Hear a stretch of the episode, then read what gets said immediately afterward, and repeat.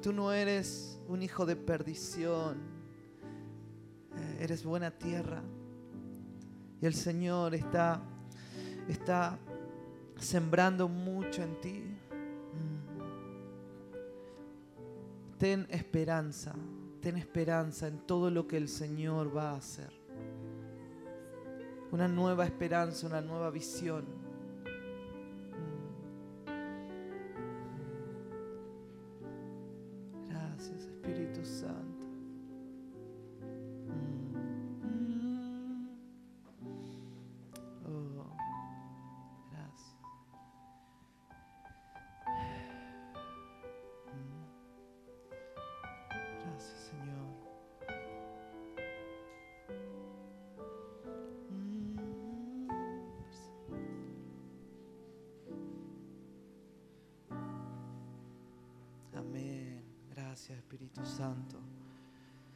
El Señor que está tocando tu vida.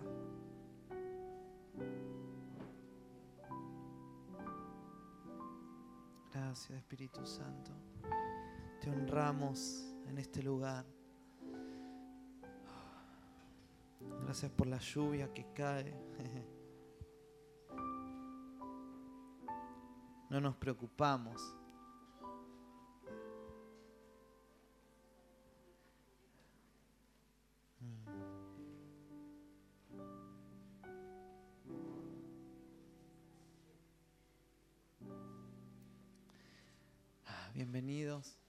cada uno, los que han llegado.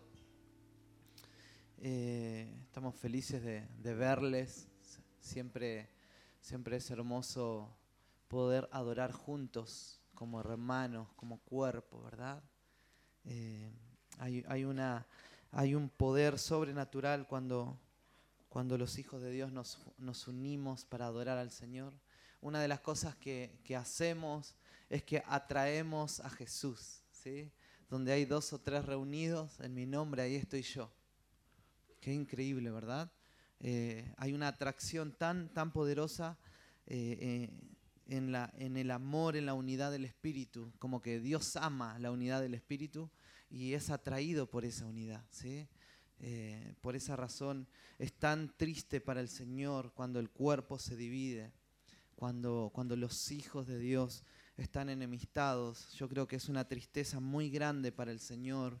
Yo creo que el cielo se entristece cuando, cuando entre nosotros nos enemistamos, porque, porque antiguamente se, se decía no matarás, pero en la gracia dice, aquel que está enojado con su hermano ya está cometiendo un homicidio. ¿Mm? Antiguamente decía, no adulteres con una mujer, ¿sí?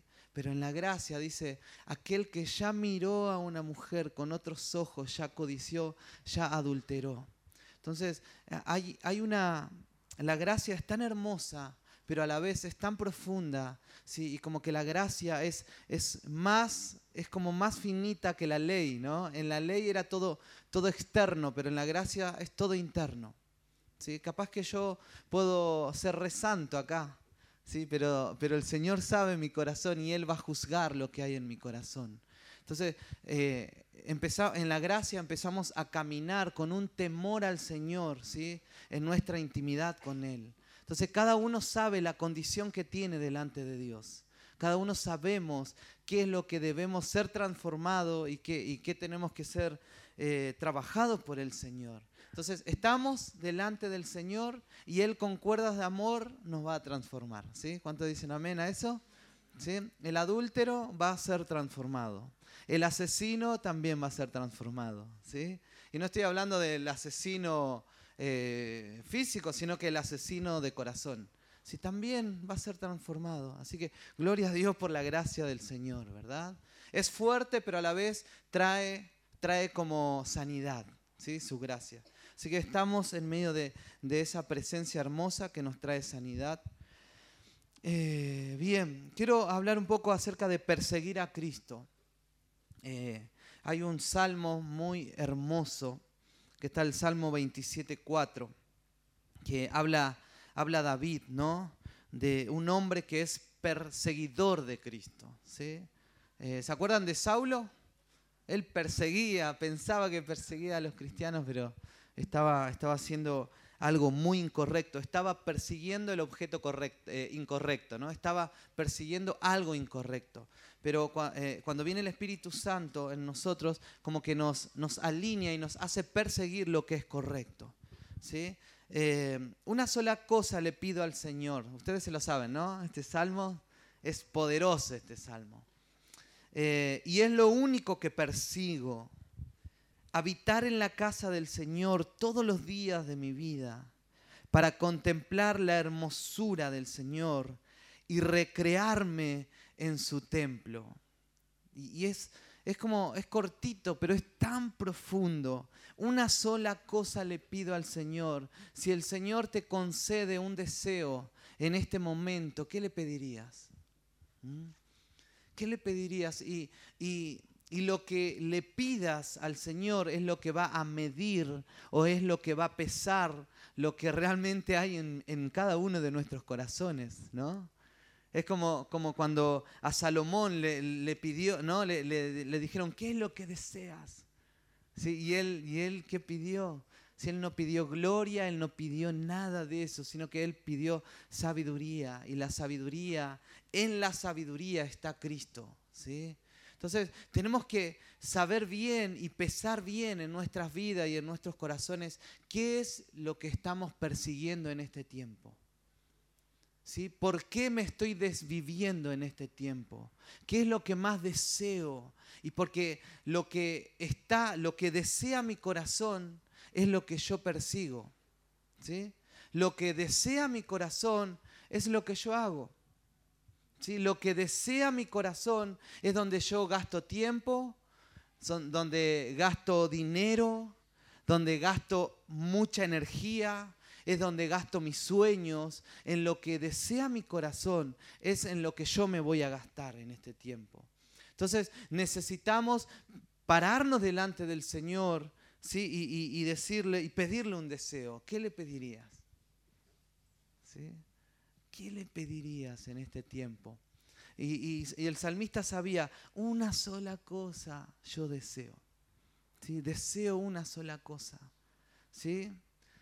Es habitar en la casa del Señor. Y yo busqué algunas palabras acá a ver si, si nos pueden ayudar un poco. En la palabra perseguir es, es como esforzarse en alabanza. Es como viene también de la, palabra perseguir. Perseguir es como, como esforzarse por algo, ¿verdad? Perseguir es como gastar tu fuerza para algo, es como perseguir. Pero también cuando uno busca en la palabra en el Strong, decía esforzarse por algo y esforzarse en la alabanza y en la adoración, decía. es muy loco. Es como, ¿vieron lo que estábamos cantando recién? Así peleo mis batallas. Así peleo mis batallas. ¿Cómo peleo las batallas? ¿Cómo estoy peleando las batallas más duras de la vida? ¿Las estoy peleando con el objeto correcto en mi corazón o lo estoy peleando con mis fuerzas? ¿Sí? Y decía, eh, cuando siento que estoy rodeado, estoy rodeado por ti. ¿Sí? O sea, esa canción habla de una persona que pelea las batallas en el espíritu, que aprende a pelear las batallas en el espíritu. ¿sí? El primer, nuestro, nuestro primer movimiento cuando estamos rodeados por problemas no es, no es ir a decirle a la persona lo que siento, y confrontar a esa persona y decirle, yo ya hace mucho tiempo que ya estoy cansado y te vengo a decir todo lo que siento. No, pelea la batalla primero en el espíritu. Decir, Señor, yo te entrego todo esto que, me, que no me deja dormir, que me trae raíz de amargura, todo lo que me está asediando. Yo voy a pelear esta batalla primero en el espíritu. ¿Sí? Y orarlo al Señor y decir, Señor, disipa toda tiniebla, todo espíritu de discordia, de, pelea, no sé, toda raíz de amargura, yo suelto, dejo paso por alto la ofensa, no sé, pero tenemos que aprender a ser cristianos que peleen las batallas primero en el espíritu, ¿sí? Yo soy cristiano, pero no tonto, dicen algunos, y van y pelean en la carne, ¿sí? Y sonaron, ¿sí? Sonaron eso. Entonces tenemos que aprender a pelear. Yo una cosa persigo, que es, que es adorar al Señor. Una cosa persigo, es pelear mis batallas en adoración. ¿Sí? Yo tengo que aprender primero a pelear mis batallas en el Espíritu. ¿Cuántas veces eh, es muy es, cuántas veces tuviste eh, problemas financieros, ¿sí? Y, en vez de, salir adelante buscando al Señor, adorando al Señor y dándole más tiempo al Señor, dijiste, justo no están acá y en esta iglesia no está ese tipo de gente, pero muchos dicen, no, yo hoy no, hoy no, no, me puedo congregar porque tengo que hacer horas extra, pastor, no puedo, no puedo tener mis devocionales porque tengo que trabajar, porque ¿quién me va a pagar las cuentas? el Señor, pelea la batalla en el Espíritu. Tenemos que aprender a ser gente que vea la multiplicación de los panes y los peces. Pero ¿cómo se ve la multiplicación? Eh, una vida en el Espíritu. ¿Sabe cuánta gente ha dejado de darle al Señor porque tiene problemas financieros? Sonaron. ¿Sí? Cuando le cerraste la mano al Señor, viene, eh, los enemigos pueden, ¿vieron cuando dice, no, eh, traigan sus diezmos al alfolí y yo voy a reprender al devorador. Sí, ustedes saben eso, ¿no? Es como algo tan... Eh, cuando vos dejas de darle al Señor, ¿qué es lo que más viene a tu vida? El devorador, ¿verdad? ¿Sabes cuánta gente me ha dicho cuando viene, viene a mí y me dice, pastor, esta es la primera vez que le doy al Señor, dice. ¿Y saben qué? Se me abrieron las puertas me dieron el cheque que nunca me daban y cuando le di al Señor, me lo dieron así, fra. Hay algo muy espiritual en darle al Señor. ¿Cuánto dicen amén a eso? ¿Sí? Entonces nosotros tenemos que aprender a pelear nuestras mm, peores, peores guerras o batallas en el Espíritu. ¿sí? ¿Y cómo vas a pelear las batallas? No dejes de congregarte cuando más mal estés. Amén. Cuando dicen amén a eso. Si cuando más mal estés, ¿qué vas a hacer? Aunque sea vengas de rodillas, no dejes de buscar al Señor. Porque nosotros sabemos, una cosa es lo que perseguimos. ¿Qué estás persiguiendo en este tiempo? Perseguimos agradar al Señor constantemente. ¿Sí? Todo lo que vos estás haciendo en el Espíritu y para el Señor, ¿vos te crees que el Señor no está viendo? No hace falta que nosotros te veamos. No hace falta que te vea el de al lado, pero el Señor está mirando todo lo que estás haciendo en el Espíritu por Él y para Él. ¿Sí? Una cosa le pido al Señor y esa buscaré. ¿Sí? no dejemos de pelear la batalla del Espíritu, no dejemos de adorar al Señor. ¿Se acuerdan lo que hablamos el domingo pasado? Dijimos, eh, eh, David traía la presencia de Dios y David celebraba la presencia del Señor, ¿no? Él celebraba la presencia y, danzaba y decía, wow, me haré más vil por el Señor porque yo sé que es lo más importante para mí. Y vino su esposa, Mical, ¿no? Era Mical, ¿no? Mical y le dijo, ay, el rey, tan, tan caballero que se vio delante de las, de las damas y, y le empezó como a criticar y dijo, eh, Mical, yo si me tengo que hacer más vil por el Señor, lo voy a hacer, porque es por el Señor. Si voy a danzar, lo hago porque lo estoy haciendo para el Señor. Y dice que Mical, por, por esa misma razón, por no honrar la presencia de Dios, fue una mujer estéril, no dio frutos. La gente que, que vive de las cosas del Espíritu son las personas más fructíferas de la vida. Pero las personas que se avergüenzan de las cosas del Espíritu van a quedar estériles. Es, mira, no es por lo que yo estoy diciendo, es por lo que la Biblia está diciendo. Vieron que muchas veces uno piensa, te maldigo, no, en esa iglesia no voy porque, porque maldicen a la gente. Mirá, yo no, yo no puedo maldecir a nadie. nosotros está en nuestro poder el abrir los cielos, ¿sí? El abrir la ventana de los cielos eh, o cerrarlos. ¿Se acuerdan eh, los discipulados que estamos haciendo los devocionales? ¿Qué le pasó al pueblo de Israel por pecar? Cerraron los cielos y vinieron sus enemigos y lo atacaron. ¿Sí? O sea, eh, los que abren o cierran la, ventana de los cielos para nuestra familia somos nosotros.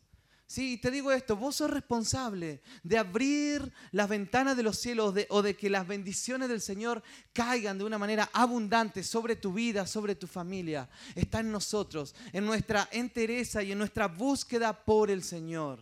Amén. Sí, ¿no? ¿Están de acuerdo conmigo? Sí. Bien. Fíjate, y sigue esto, habitar en la casa del Señor todos los días de mi vida para contemplar la hermosura del Señor. Y mira, esta palabra en la casa del Señor es, mira, una cosa yo persigo, decía el salmista. Y como que, que dice que daba toda su fuerza, su energía, ¿sí? por, por buscar y por agradar al Señor. Para estar en la casa del Señor, esa palabra significa para estar en familia. La familia. ¿Y vieron lo que estamos hablando juntamente? Estamos hablando, eh, la iglesia. La iglesia no es, no es un lugar, no es solamente una organización sin vida. La iglesia es una familia. Es una familia espiritual. Porque vos sos mi hermano, ¿sí? yo soy tu hermano. Jesús es nuestro hermano mayor. ¿sí? Y dice que Dios es nuestro Padre. O sea, tiene, como, la, tiene como la connotación de una familia. Y, el salmista decía, yo una sola cosa busca, estar en el Señor, estar en su casa. Él quería estar en la casa. David amaba, amaba la familia del Espíritu. Y nosotros tenemos que aprender a amar. Eh, mira, la persona que es buscador de la presencia de Dios, ama a su familia espiritual. ¿sí? Te hago una pregunta, ¿cuánto amas a tu familia espiritual? ¿Cuánto defendes a tu familia espiritual? ¿Cuánto, ¿Cuánto estás cubriendo sus espaldas? Si necesitamos, el que es buscador de Dios, el buscador de la presencia, ama a la familia, ¿no? Ama a sus hermanos, ya sea de acá, ya sea de, ahí al lado. ¿Sabían que, teníamos, que tenemos unos vecinos allá, en una congregación? Si son nuestros amigos los que están ahí. Si somos una familia, Acá tenemos a Gerardo que nos visita también de, otra congregación. Somos una familia, ¿sí? una familia del Espíritu. Amén, Gerardo. Esa.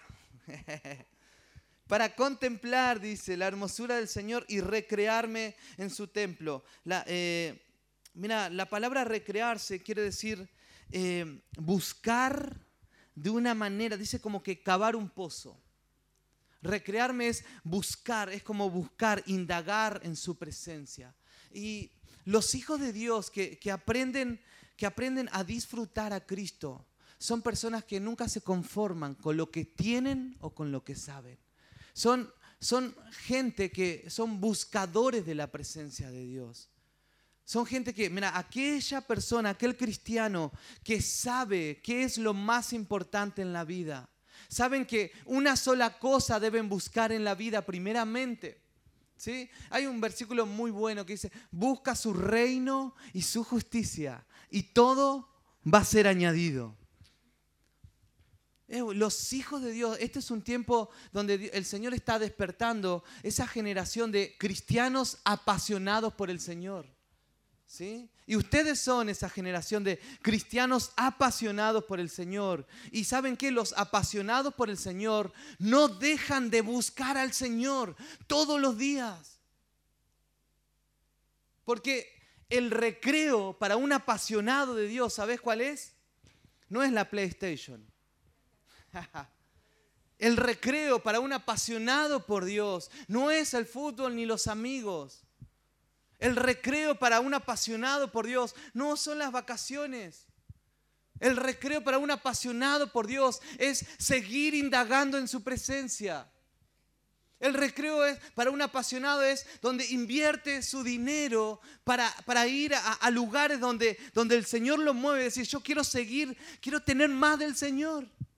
El apasionado por Dios invierte su dinero en libros para poder seguir indagando en el Señor. El apasionado por Dios, ¿sí? aquel que sabe inquirir, es aquel que, que nunca, nunca se va a detener en su vida espiritual. ¿Sabes por qué viene la religiosidad en los cristianos? Porque se conforman a donde están. La, la religiosidad viene porque, ay, yo ya sé todo, ya no hace falta. Sonaste. ¿Quién conoce? ¿Quién conoce la mente del Señor? ¿Quién puede decir, yo ya conozco todo del Señor? ¿Conoces todo del universo? Mira, el universo fue, el creador del universo es ese Dios que vos pensás que conoces. Pero realmente no conocemos todo del Señor. Yo conozco hace 20 años. Y yo, mira, una de las cosas que me pasa a mí es cuando más, más avanzo en mi vida espiritual, donde más pequeño me siento. Es como que, es como que me tiran al universo y es como que estoy ahí en el universo como una cosa pequeñita, así, decir, Señor, ya estoy en tu presencia. Y es como me siento tan pequeño, cuando más conozco al Señor, me doy cuenta que más me falta de conocerle a Él. Esos son la gente que empieza a, a, ser buscador de la presencia de Dios. No se cansa de buscarle porque sabe que hay más. ¿sí? Hay más, hay más. ¿Cuántos dicen amén a eso? ¿Sí? Hay más del Señor. Nunca te estanques, no te quedes en la religiosidad. Hay más. ¿Sí? Hay más. Decí conmigo, hay más hay más del Señor, ¿sí? Entonces, recrearme en su templo es aquella persona que, que indaga, que reflexiona. ¿sí? ¿Cuántos son gente reflexiva en la presencia de Dios? ¿Te, ¿Has estado alguna vez en tus tiempos devocionales así como pensando, ¿sí? Y reflexionando en el Señor? ¿Te ha pasado? ¿O sos de esa persona que, que como que es hiperkinética, que no para, ¿sí? Que no para y no puede parar. Es como que tenés que sacarle las pilas a Duracel. Mira, si tenés que sacarle la pila a Duracel a alguien, sacásela para que pare y que se quede así como el conejito. ¿Vieron el conejito ese que, de, Duracel? Que se queda así. ¡boom! Debemos ser gente reflexiva en la presencia de Dios. ¿Sí? Una sola cosa pido al Señor y esa buscaré. ¿Qué es lo que más deseas en este tiempo? ¿Qué es lo que está moviendo tu corazón? Tanta fuerza, tanta energía. ¿Por qué te estás desvelando? Si debemos ser gente que ser atraídos por la presencia de Dios. Gente que, que invierta todo lo que sabe y todo lo que tiene y todos sus títulos todas sus capacidades, toda su fuerza, toda su energía. tenemos que tomar todo eso y decirle, Señor, acá está todo esto lo tengo solamente para conocerte más a ti. Necesitamos ser gente hambrienta por la presencia de Dios. Los hambrientos son los que van a seguir avanzando en la vida del Espíritu. Pero los que piensan que están saciados son los que lamentablemente se van a quedar en la religiosidad y se van a quedar en la crítica de los que avanzan. Y el Señor va a despertar un hambre tremendo sobre tu vida. Y ya está, ya está, ya está despierto esa hambre. Yo creo que por eso estás acá. Porque tenés hambre del Señor. ¿Sí? Una sola cosa le pido al Señor y siempre que tu oración sea, Señor, y esta voy a buscar siempre es estar, estar, estar en tu presencia, recrearme en tu casa, estar en, el templo, estar delante de ti. ¿Sabes que La vida se va a hacer mucho más fácil, ¿no? Porque hay, una promesa que, está en, en Deuteronomio 28 de las maldiciones y las bendiciones. ¿A dónde está esa? O en Números 28. Deuteronomio 28, habla sobre las maldiciones y las bendiciones. Y dice que las bendiciones van a seguir a. ¿Sabe a quién le sigue las bendiciones? Hay mucha gente que está corriendo detrás de las bendiciones. Pero sabes que nosotros no somos de los que corremos detrás de las bendiciones. Porque las bendiciones siguen a los buscadores de la presencia de Dios. ¿Sí? Lee Lee Deuteronomio 28 y dice, estas bendiciones le van a alcanzar a los que. Y ahí empieza a dar una lista. Seamos buscadores de la presencia de Dios. En Filipenses capítulo 3, versículo 7. Si lo tenés ahí, por favor, eh, toma tu, tu Biblia, tu celular. Sí, léelo conmigo, por favor.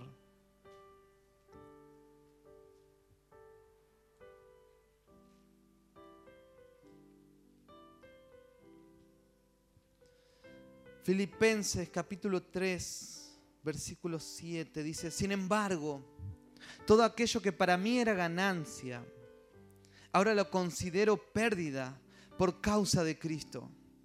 Es más, todo lo considero pérdida por razón del incomparable valor de conocer a Cristo Jesús, mi Señor. Por Él lo he perdido todo y lo tengo por estiércol a fin de ganar a Cristo. Todo lo que para este mundo es ganancia, ¿sabes qué? Para Cristo es basura. Todo por lo, por lo cual la gente muchas veces invierte tantas cosas, invierte tanto, tanto, ¿saben qué? Si no te lleva a Cristo, todo lo que estás invirtiendo, eso es basura todo lo que eh, inviertes y te alejas de Cristo, ¿sabes qué? Es basura. Porque todo lo considero basura. ¿Sí? ¿Por qué? Por conocer más a Cristo. Nosotros tenemos que saber, tenemos que saber bien qué es lo que nos conviene a nosotros. Sí, es como, es algo tan fundamental. ¿Qué es lo que le conviene al cristiano? ¿Qué le conviene al cristiano? ¿Quién me dice una palabra? ¿Qué le conviene al cristiano? Buscar a Dios. ¿Sí? Todo lo que haces y no te lleva a buscar a Dios, basura. Todo lo he considerado basura por conocer más a Cristo. No te estoy diciendo que lo que haces es malo sino que lo que, si, si yo estoy haciendo algo y me está alejando de Cristo, eso no es del Señor. ¿No? ¿Están de acuerdo conmigo? ¿Sí? Lo volvemos a leer lo que decía Pablo. Sin embargo, todo aquello que para mí era ganancia, dice, era ganancia. Hay cosas que, que uno dice, wow, esto, si yo amor, espérame, esto es ganancia para nosotros. Wow, esto va a ser tremendo, va a ser. Y hay, hay mucha gente que anda detrás de un montón de cosas. Y Pablo era así. Pablo corría y Pablo obtuvo un montón de cosas. Pablo obtuvo un montón de posición y un montón de títulos. Pero cuando conoció a Cristo dijo, mira, todo eso es basura por, por el valor. O sea, Cristo tenía un valor tan alto que no se comparaba a todo lo que él tenía a, su lado. Y tenemos que, mira, y solamente, ¿sabes quién va, te va a dar el peso del valor que tiene Cristo, solamente lo puede hacer el Espíritu Santo. Porque yo te puedo decir, ¿sabes qué? Cristo tiene más valor de todo eso que estás sufriendo ahora. Pero puedes quedar ahí. Pero el Espíritu Santo va, puede traer un entendimiento tan fuerte en tu corazón y te, y te va a dar una convicción tan alta y, y vas a decir, es verdad. Esto es más valorable, Cristo es más valorable que todo lo que, lo que yo pueda estar ahora luchando. Una de las cosas que me pasó a mí cuando, cuando conocí a Cristo, tenía 17 años cuando conocí a Cristo y yo era una persona muy amiguera. Tenía muchos amigos y era bien carretero también. Todos los fines de semana, de semana salía con mis amigos y éramos amigos desde cuarto básico, ¿sí? hasta terminar la media. Fíjate, todo un grupo de amigos, ¿sí? donde éramos como hermanitos. Estábamos todo el día en la casa de uno, en la casa del otro, jugábamos a la pelota, salíamos los fines de semana. Y yo conocí a Cristo a los 17 años y, fui a, y me fui a una iglesia, me empecé a congregar y, yo sabía, el Espíritu Santo solo puso en mi corazón qué tenía más valor para mí. ¿Y saben qué? Yo me acuerdo que mis amigos me iban a buscar a mi casa y yo le decía, mami, mami, ¿sabes qué? Decirle que no, que no, que no estoy, que y yo no quería, porque sabía qué es lo que tenía más valor para mi vida. Para este mundo tenía mucho valor salir los fines de semana con los amigos, carretear y estar ahí, esto y aquello. Me gustaba bailar también. Ahora, ahora soy de madera, como decimos. Y, ¿saben qué? Cuando conocí a Cristo, yo puse en la balanza qué es lo que tiene más valor para mí. Todo lo consideré basura, ¿sí? Por, el, por conocer a Cristo. Y también jugaba la pelota. Y quería ser un profesional y jugaba la pelota desde los ocho años desde los nueve años como hasta los 20 años jugaba en un club amateur, jugaba y, y, entrenaba y, amaba el fútbol. Pero conocía a Cristo y nosotros jugábamos a la pelota los domingos, ¿me acuerdo? Y yo me iba a jugar a la pelota y teníamos reunión, me acuerdo, como a las 6 de la tarde, salía de jugar a la pelota y me iba y me congregaba. Y llegaba, llegaba a las reuniones así como todo, así como como me ardía la cara porque había terminado de jugar la pelota, ¿no? Me bañaba, y llegaba, pero estaba ahí. Pero llegó un punto donde, donde empecé a servir, a servir al Señor. Y es como que tuve que tomar un camino, una decisión. Y, me vestía de payaso. Y trabajaba con niños. Con niños eh, en condición, ¿cómo se dice? Vulnerable íbamos a los barrios, nos vestíamos, yo me vestía de payaso con, con, la pastora Miriam, la esposa del pastor Cristian, y, íbamos a los barrios wow, los niños así, se, se, llenaba de niños. Y jugábamos con ellos y le, y dábamos la palabra y le dábamos pan y, hacíamos chocolatada, le dábamos jugo y compartíamos toda la tarde. Y yo y empecé a poner en la balanza, eh, ¿qué es lo más importante para mí? ¿Qué es lo que más amo en la vida? Y, y tuve que decidir, y decidí por Cristo. Decidí por Cristo y, abandoné un montón de cosas por Cristo y nadie me dijo, eh, tenés que dejar esto. Me acuerdo que el, pastor me decía, no, vos tenés que ser un jugador profesional, dale, no, no le afloje, no le afloje. Pero la esposa, me decía la esposa, no, eso no es de Dios, vos tenés que seguir a Cristo. decía, obviamente el pastor me lo decía porque, por no, porque sabía que el que llegaba a la iglesia a todo, a todo le decían, tenés que dejar esto. Él trató como de acompañarme para que yo tomara una decisión. Pero ¿Se, dan cuenta? Llega un punto donde uno tiene que tomar una decisión. ¿Qué es lo que quiero perseguir en la vida? ¿Quiero perseguir a Cristo o quiero perseguir cosas que para este mundo tienen valor, pero para Cristo no tiene valor? Entonces nosotros tenemos que empezar a poner en la balanza qué estoy persiguiendo. Y mi, mamá, me decía, Ariel, tenés que buscar un, trabajo seguro y tenés que estar en, un lugar porque tenés que tener tu auto, porque tenés que tener tus cosas también. Y yo decía, no, mami, porque me quita tiempo para servir a Dios. Yo lo que voy a hacer es voy a, voy a conseguir trabajo por mi cuenta y yo trabajaba por mi cuenta. Tenía 19 años.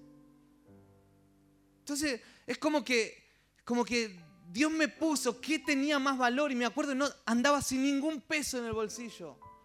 Era el que menos plata tenía. Pero no me importaba eso, porque amaba a Cristo y me, me llenaba servir a Cristo y seguir a Cristo. Y agarraba mi bicicleta y me iba y trabajaba, porque yo no sé quién, quién me enseñó, me lo enseñó Dios, el Espíritu Santo, pero yo sabía que si buscaba su reino y su justicia, todo iba a ser añadido. Si no era un flojo que estaba tirado en la casa, sino que buscaba, tenía trabajo, pero no era lo que todo el mundo hacía. Entonces Pablo, Pablo decía, fíjate lo que decía Pablo en el versículo 8, dice, es más, todo lo considero pérdida por, por razón del incomparable valor de conocer a Cristo. Mira, te digo algo, nunca podés poner en la balanza a Cristo por un montón de cosas que te sacan de Cristo. No, tiene, no, no se compara a Cristo por todo lo que nos saca de Cristo. Cuando nosotros nos confundimos en esa balanza y no sabemos qué elegir es porque nuestro corazón no está corriendo por lo que es más importante. Porque Pablo dijo, por el incomparable valor como que no se compara. Cristo no, no lo puedo. Si, si tengo que decidir por Cristo o por esto, he sabido que voy a decidir por Cristo. Nunca voy a dudar. Y esa es la generación que se tiene que levantar fuerte en este tiempo. Gente que nunca compare las cosas de este mundo por Cristo. Gente que sepa y tenga las cosas bien en claro. Sé que si decido por Cristo, nunca voy a perder. ¿No? Si decidís por Cristo, nunca vas a perder. Si, decidís por Cristo, nunca te vas a morir. Si decidís por Cristo, nunca te vas a quedar tirado ni tirada. Si decidís por el Señor, nunca te va a faltar. Porque el Señor es mi pastor y nada me va a faltar. Ese es el Dios que seguimos y servimos. Un Dios que, que es todopoderoso, que multiplica, que sana, que libera. A ese Dios le hemos creído. No puedo, no puedo, por miedo a que mis hijos se enfermen, dejar de ir a la iglesia. Porque ¿a qué Dios le has creído? Porque obviamente el sistema te van a decir y los doctores, no, no tienen que estar, de, no tienen que estar donde hay mucha gente, pero, pero los llevas al jardín, los llevas eh, a donde está la familia, pero los llevas a comprar al mall, pero los llevas a todos lados, pero en la iglesia no. ¿Qué, qué tienen los cristianos? ¿Son los más enfermos? Yo tengo que, yo tengo que, mi fe va a ser probada constantemente. ¿Crees en que Dios es todopoderoso y te va a cuidar? Ese es el Dios que servimos. Tenemos que activar el poder sobrenatural del Dios que estamos sirviendo. ¿Sí? Servir a Dios es lo mejor que te puede pasar. Seguir y decidir por Él constantemente es lo mejor que te puede pasar. A pesar de que muchas veces vas a perder cosas. ¿Estás dispuesto o dispuesta a perder cosas y posiciones por Cristo? ¿Sí? Porque un puesto no, no se compara por el valor que tiene seguir al Señor. Ese es el Dios que predicamos y que creemos. Yo por eso estoy acá. Por eso abandoné y moría tantas cosas por un Cristo que hasta acá me tiene parado. Nunca el Señor me abandonó. Y nunca decidí por lo que era lo más popular, ni lo que era lo más, lo más lógico. Siempre decidí por lo que muchas veces era lo más ilógico en la vida. Pero yo sé a qué Dios estoy siguiendo. Yo sé a quién, a quién sirvo, sé por quién, por quién voy a dar mi vida y, y voy a morir si es posible por Él. Porque si me muero me voy al cielo. No, a ese Dios seguimos nosotros. No tiene no, se compara por nada de este mundo. No se compara, no tiene este mundo, no tiene, no tiene el valor, nunca va a llegar al valor que tiene Cristo. ¿Y sabes qué? Ese Cristo poderoso, que tiene mucho valor y que es rico, está dentro de tu corazón. Wow.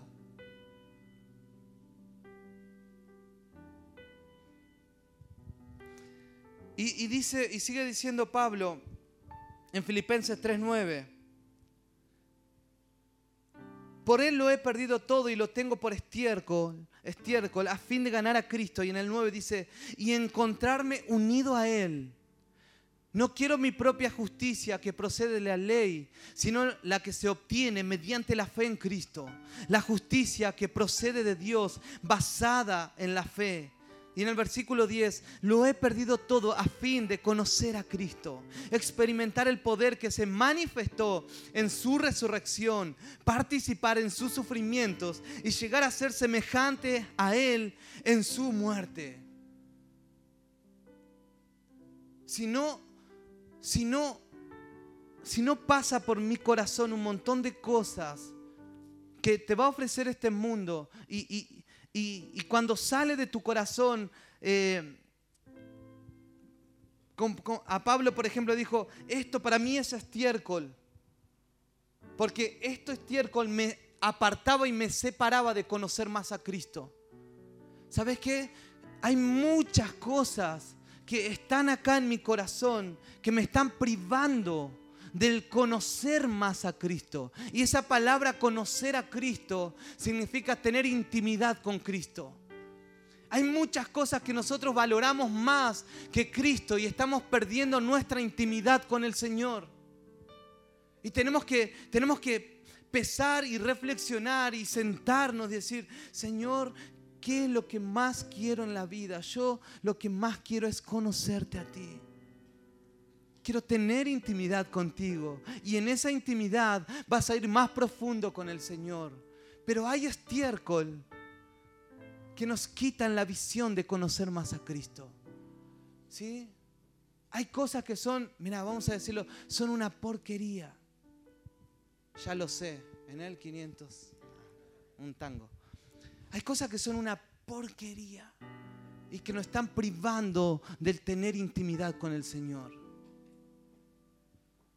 Parece duro, pero esas cosas tenemos que desarraigar de nuestro corazón y tenemos que ser personas que amen más la presencia de Dios.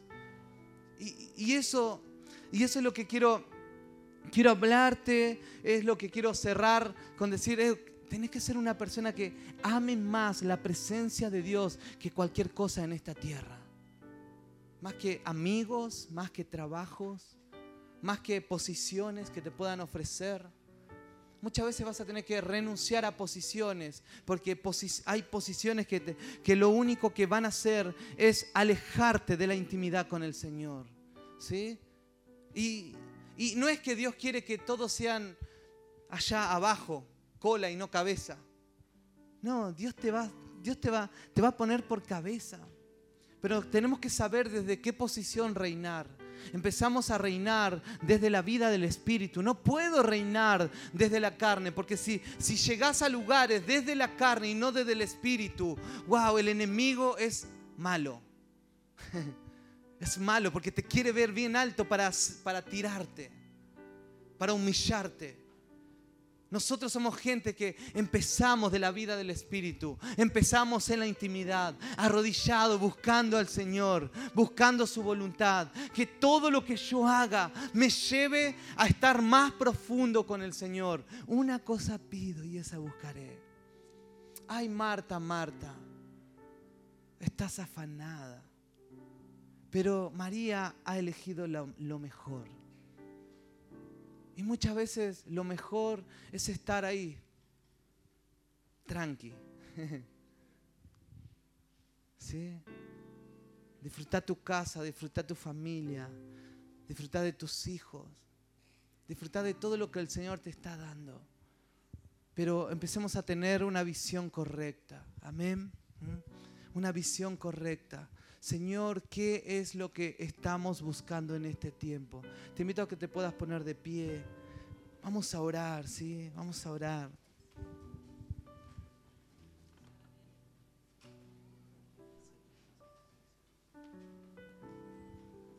Y no estoy hablando en contra de, un montón de cosas que, vas a tener, ¿sí?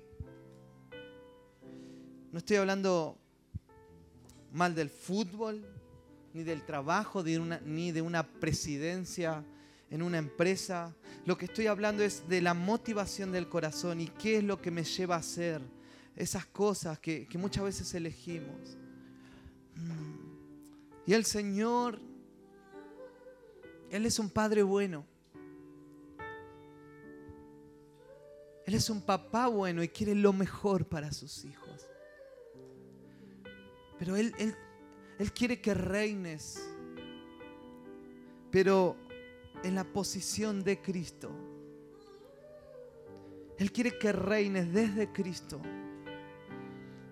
Quiere que, seas una persona, wow, que, que sea radical por el Señor y que lo único que esté persiguiendo en esta vida es habitar en su casa, recrearse en su templo.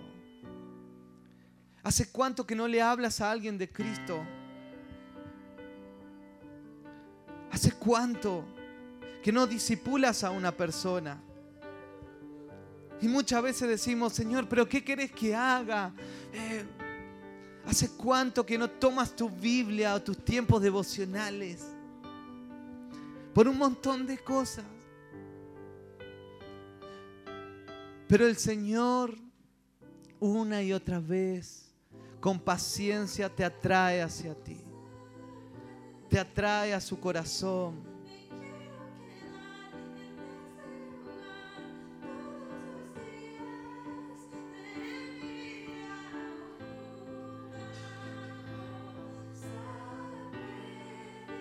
Motivaciones correctas, Señor. Una visión correcta se desata en cada uno de tus hijos en este lugar. Oh. Y el Señor te pone en una posición de gobierno, para gobernar, pero desde el Espíritu. Desde el Espíritu. Somos gente de influencia, pero comenzamos en el Espíritu. Comenzamos arrodillados, rendidos a Él. Oh. De mí.